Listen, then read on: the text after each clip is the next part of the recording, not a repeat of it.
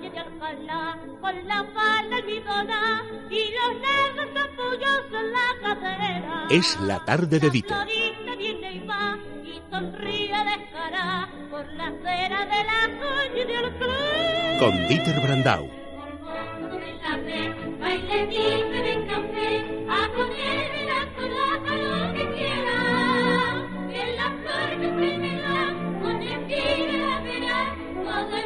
Por la.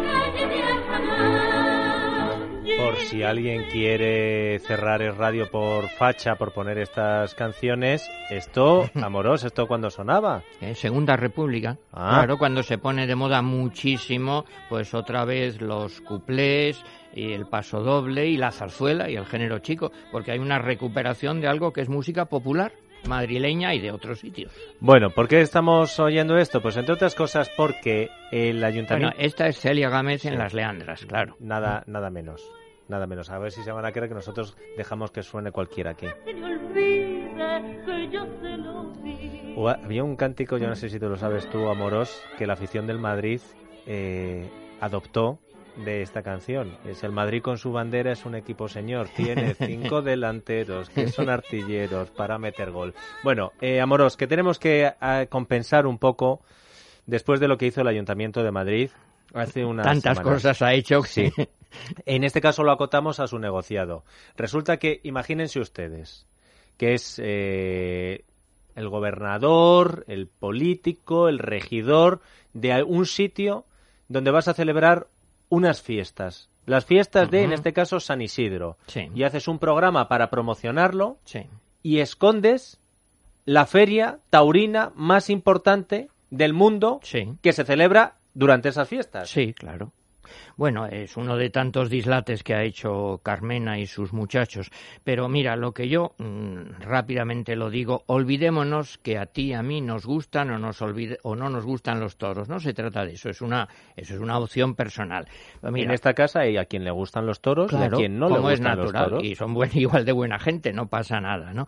Pero los toros tienen una realidad cultural que uno acepta o no acepta, pero tiene también una realidad ecológica que eso mucha gente lo olvida, el mantenimiento de las dehesas, la conservación de la especie, pero tiene también una realidad económica y turística. Mira, te cuento una anécdota si quieres, que es una broma, Esas pero a mí me esas son las que me gustan. A ver, Eh, bueno, pues yo fui al Parlamento español, a la discusión que había, en fin, sobre eh, la proposición de ley a favor de los toros, y entonces me salió un señor diciéndome, eh, claro, es que hay muchos extranjeros, esto era en el mes de julio, ¿eh? primera quincena de julio. Me sale un senador diciéndome, claro, es que es malo para el turismo español porque muchos turistas extranjeros deciden no venir a España por culpa de los toros. Yo le dije, es verdad, tiene usted mucha razón, porque mire, yo llego ahora de, de San Fermín, venía de Pamplona, y no sabe usted cómo estaba Pamplona en estos días. Desierto, callado, aburrido, nadie por las calles, dos o tres jóvenes ahí, Navarro, diciendo, ¿qué hacemos? Porque no viene nadie. Y claro, la gente pues se partía de risa. Y ya está, porque esa es la realidad. La realidad es que es todo lo contrario. Y en concreto, la feria de San Isidro, mm, bueno, pues tiene una importancia muy grande y no, no te quiero aburrir con cifras, pero es que son tan evidentes. Mira, este año mm, es la feria más larga de toda la historia. Es decir, que no solo no está en decadencia, sino que es así. la de, le- la de este año. Claro, nunca ha habido 34 días seguidos, del 8 de mayo al 10 de junio. Y eso si lo hace un empresario privado no es porque sea un loco, un benefactor de la tauromaquia, es porque es un negocio, porque hay gente que va, claro, Otras ferias eh, estamos Mucho más viendo- cortas. No, y además no más cortas, sino que en otros sitios la afición ha hecho que decaiga la fiesta taurina porque ha habido menos o más. bueno, en en, el caso de unos San Is- sitios más y en otros menos. Lo sé, lo sé. Pero te cuento otra historia, otra anécdota. Mira, el año pasado, en San Sebastián, por la mañana cojo yo un taxi, en la Semana Grande. Y le, no sé, le pregunto, ¿qué? Mucho jaleo ahora. Y me dice el taxista, que por supuesto no me conocía, bueno, ahora estamos bien gracias a los toros. Y digo, hombre, eh, a ver, ¿cómo me dice usted eso? Dice, bueno, claro. Dice, porque es que aquí, cuando desaparecieron los toros, en la Semana Grande, nadie cogía un taxi, porque es una ciudad pequeña y todo el mundo va andando. Y claro, en los toros nos aporta un turismo, me decía él, hombre, de un cierto nivel económico. Y el señor que se desplaza a San Sebastián a ver una corrida de toros desde muchos sitios, pues ya que viene a los toros, eh, coge un taxi y se gasta un poquito de dinero y va a un restaurante y come, y va a un hotel y la señora va a la peluquería y es todo, es decir, es una actividad económica ¿En San Isidro cómo van de venta de entradas? Eh, bueno, pues eh, mira, si es que eso es eh, tremendo. En San Isidro podemos decir, mm, hay que hablar del año pasado de este como término medio, cada día acuden a los toros unas 20.000 personas durante 34 días seguidos, que eso, mm, ¿quién lo soportaría? Mm, yo creo, no hay ningún otro espectáculo. En total, pues unos 700.000 personas pasan por, por la plaza. Es no difícil, está mal. por ejemplo, hoy hay corrida. ¿Es difícil encontrar entradas? Sí, claro. Muchísimo. Bueno, como todo espectáculo, es como yo te digo, y un partido del Real Madrid, pues también es difícil, pero también se venden por internet. Hombre, depende de eh, si tú quieres ir a una corrida. Lógicamente hay corridas de menos interés y hay otras, es difícil ir a un Madrid-Barcelona, pues claro que Hombre, es difícil. que es imposible. Bueno, casi Bueno, pero con tiempo y con internet. eh, por otra parte, otra cosa que la gente no sabe, es caro ir a los toros. En Madrid es mm, baratísimo porque hay unos precios fijados por la comunidad, unos topes, y entonces yo he buscado aquí, que es bien curioso, mira, a una hay novilladas y corridas de toros, y hay entradas más caras y más baratas, como es lógico. ¿Qué es lo más barato de todo? En San Isidro, a una novillada, o sea, ayer, sin ir más lejos, ¿eh? una novillada. Podías ir a una andanada de sol por 2,90 euros la entrada. ¿A 2,90. que eso no te lo imaginabas? Que es casi menos que el No, metro, eh, la almohadilla, la No, Coca-Cola. no, la Coca-Cola, seguro. 2,90. Una corrida de toros desde 19 euros.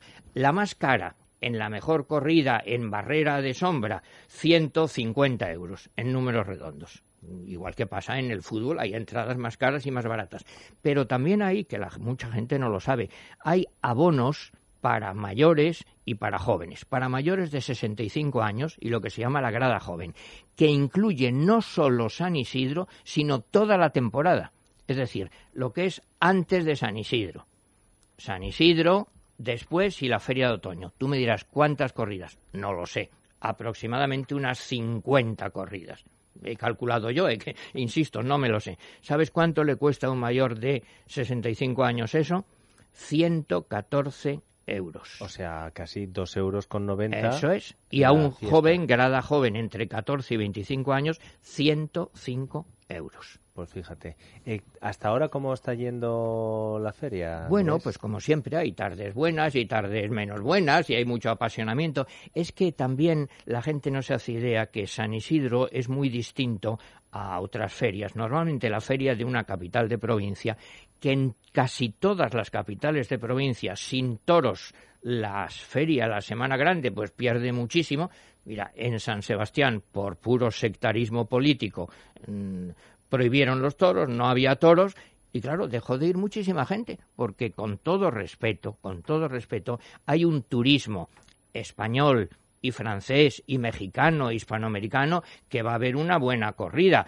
Con todo respeto, para ver unos bailes folclóricos de esa región, por muy hermosos que sean, y sabes que a mí me gustan, no se desplazan. Entonces, eso es así, forma una parte fundamental. ¿Qué impacto económico tiene eso? Bueno, es, te decía, que en una capital de provincia normal, digamos, de tipo medio, pues la feria dura cinco días, seis días, y normalmente van solo las figuras en cinco días. Son carteles muy buenos. Claro, en 34 días siempre se ha dicho esto es como el campeonato mundial de fútbol.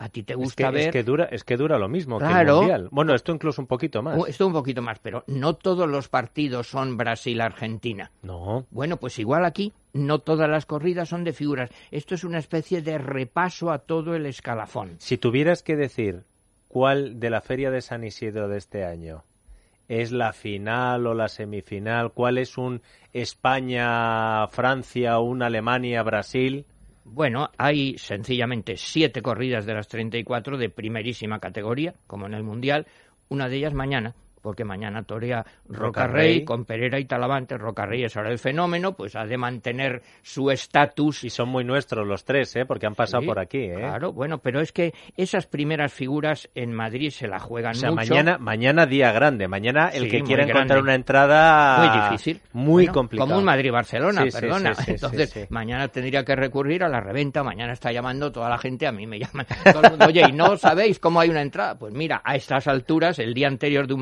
Madrid-Barcelona, ¿tú tienes entrada para darle a la gente? No. Pues exactamente igual. Pero me salen muchos amigos como a ti Hombre, hoy. claro, pero entonces en la reventa... Podemos hacer un llamamiento. No tiene entradas Andrés Amorós. No, Lo no, siento, yo no nunca lo tengo porque no, no me dedico a eso. Pero mm, lo que te decía es que esas primeras figuras en Madrid depende. Hombre, tú dices, si esos ya tienen la temporada hecha, claro, ¿qué les importa en Madrid o no? Pues les importa mucho por dos razones, por el prestigio artístico y profesional y por la cotización.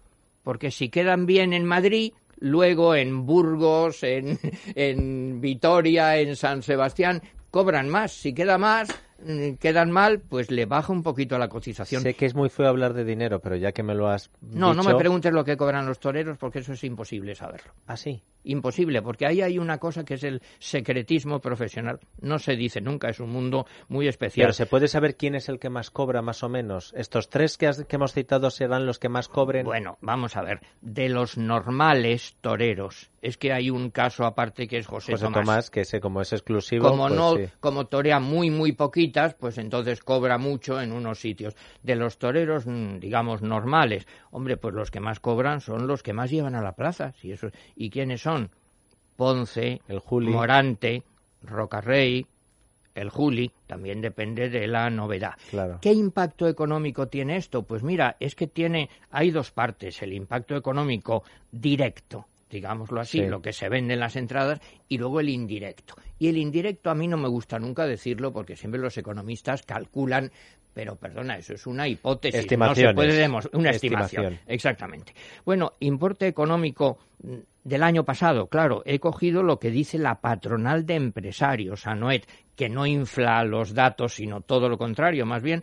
Bueno, el año pasado en Madrid se vendieron 630.000 entradas, que este año serán más, claro, es más larga la feria.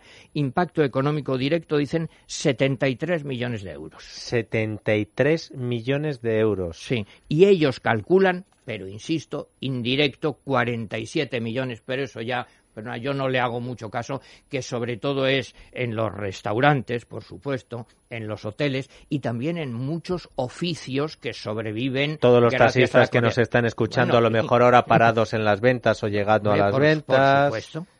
Claro. Por supuesto, bueno, y los que y los ganaderos y los vaqueros y los veterinarios y los que fabrican muletas y los que venden Coca-Cola Y el que hace los carteles, y- montones de cosas. Incluso el que hace la programación de San Isidro en la que no ha salido la feria y que mucha gente la ha comprado para saber cuándo se torea y dice, anda, pero si no lo ponen. Claro. Dice, pues Bueno.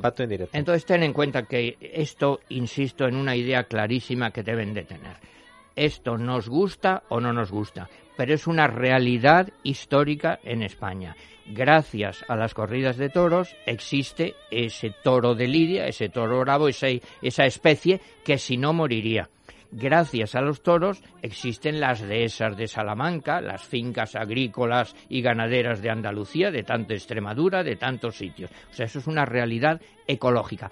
Pero también hay una realidad económica que está ahí. Nos puede parecer una locura o no, eso cada uno opina. Hay gente que dice, oye, ¿y cómo la gente se mata y se pega por ir a Kiev o por ir a ver al Madrid-Barcelona? Pues mira, hay gente que le gusta Como, y ya di- está. como dijo el clásico, hay gente pato. Pato. Fíjate qué terna tenemos.